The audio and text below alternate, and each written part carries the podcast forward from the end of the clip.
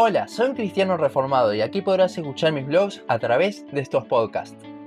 Durante la Reforma Protestante se establecieron cinco pilares basados en la palabra de Dios llamados las cinco solas. Estas son las marcas para una iglesia y una sana doctrina, por lo tanto es importante conocerlas. Hoy empezaremos con la fundamental, sola escritura o solo escritura. Ya hemos hablado de lo que fue la reforma protestante en un podcast y vamos a hablar de lo que surgió de esa reforma a continuación. El problema principal de la iglesia en ese entonces es que estaban sumando cosas a la doctrina bíblica. Es así que ya no solo importaba lo que decía la palabra de Dios, sino que también lo que decían las autoridades de la iglesia, y su tradición tenía el mismo nivel de autoridad que la Biblia misma.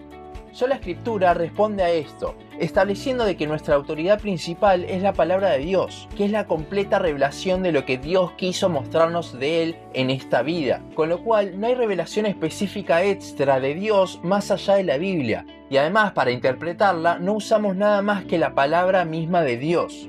El establecer esta sola como la primera nos llevará a que el resto de las solas deban estar fundamentadas en la Biblia, hay algo también para aclarar y es que no adoptamos las cinco solas por tradición de la Reforma, sino porque las vemos en la palabra de Dios.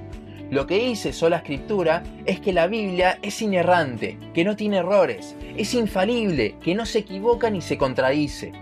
Esto significa que no hay ningún error en la palabra de Dios. Salmo 19.7. La ley de Jehová es perfecta y a su vez que no se contradice en ningún punto.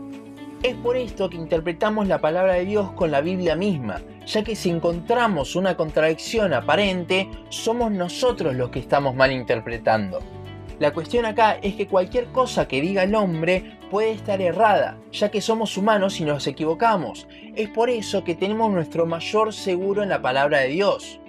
Segunda de Pedro 1, 19 21 dice, tenemos también la palabra profética más segura, a la cual hacéis bien en estar atentos, como a una antorcha que alumbra en lugar oscuro, hasta que el día esclarezca y el lucero de la mañana salga en vuestros corazones. Entendiendo primero esto, que ninguna profecía de la escritura es de interpretación privada, porque nunca la profecía fue traída por voluntad humana, sino que los santos hombres de Dios hablaron siendo inspirados por el Espíritu Santo.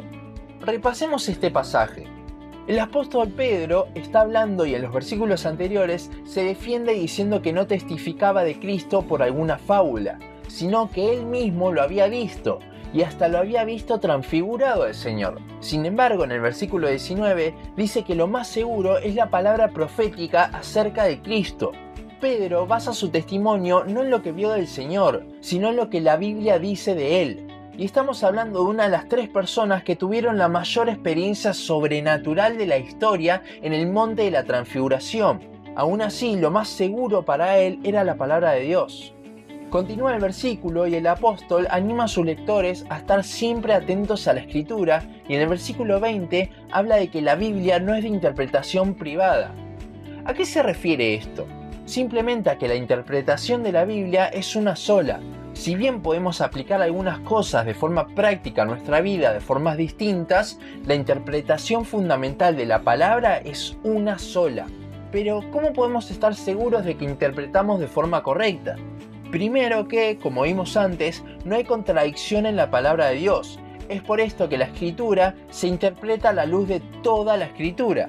Luego está el hecho de que debemos interpretar de forma literal a la palabra.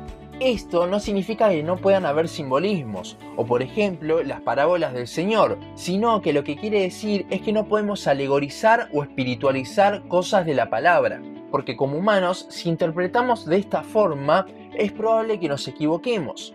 Recuerdo una película con Denzel Washington llamada El libro de Lee, en la cual, en un mundo posapocalíptico, Elí llevaba a todos lados consigo un libro que quería poner a salvo, ya que habían personas que lo estaban buscando porque era la única copia que quedaba y este libro tenía el poder de manipular a las personas con lo que uno quisiera utilizando lo que allí decía.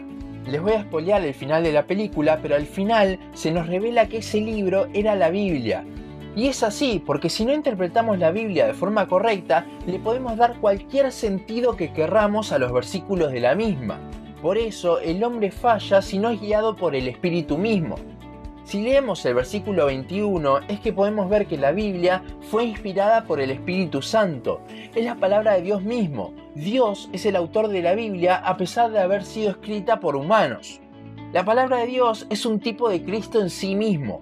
Cristo era 100% hombre y 100% Dios y era perfecto así.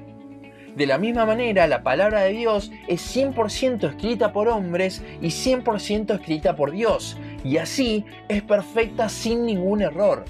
Esto nos lleva también a lo que dice 2 Timoteo 3:16. Toda la escritura es inspirada por Dios y útil para enseñar, para redarguir, para corregir, para instruir en justicia. Aquí no solo Pablo está afirmando la inspiración por parte de Dios de las escrituras, sino que también afirma la suficiencia de las escrituras. La palabra de Dios es todo lo que necesitamos, es todo lo que Dios quiso revelarnos de Él, por tanto es más que suficiente. Y Dios utiliza su palabra para nuestra santificación, con lo cual si necesitase de algo más, de una revelación extra, además de la palabra de Dios, no todos podríamos ser santificados de la misma manera. La palabra de Dios es suficiente para todo lo que necesitamos y eso se ve reflejado más que claro en el Salmo 119 y el Salmo 19. De hecho, nos damos cuenta de que no necesitamos ni hay más revelación de Dios por cómo termina la Biblia, diciendo que no hace falta agregarle nada más. Apocalipsis 22, 18 y 19 dice, Yo testifico a todo aquel que oye las palabras de la profecía de este libro si alguno añadiere a estas cosas, Dios traerá sobre él las plagas que están escritas en este libro. Y si alguno quitare las palabras del libro de esta profecía, Dios quitará su parte del libro de la vida y de la santa ciudad y de las cosas que están escritas en este libro. En el podcast de la Reforma Protestante hablé de cómo hoy en día es necesaria una nueva reforma, y esto se ve ya desde la primer sola, iglesias, entre comillas, hablando de cómo han recibido revelación de Dios, de cómo Dios les habla y dicen cosas que no están en la palabra, no solo incumpliendo con lo que dice Apocalipsis 22, sino que también el factor humano allí es tan grande que está muy sujeto al error lo que dicen. Dios no iría en contra de lo que dice su palabra y dejaría que su revelación se malinterpretase por el factor humano. La Biblia es nuestra palabra profética más segura, por lo tanto, todo debe estar sujeto a lo que en ella dice, así como los debería hacían en Hechos 17. A su vez, muchas iglesias van en contra de la suficiencia de las escrituras, sumando psicología a la palabra de Dios o utilizando la palabra para justificar lo que ellos dicen. Es necesario volver a la suficiencia y autoridad de la palabra de Dios, ya que el cielo y la tierra pasarán, pero mis palabras no pasarán Mateo 24:35.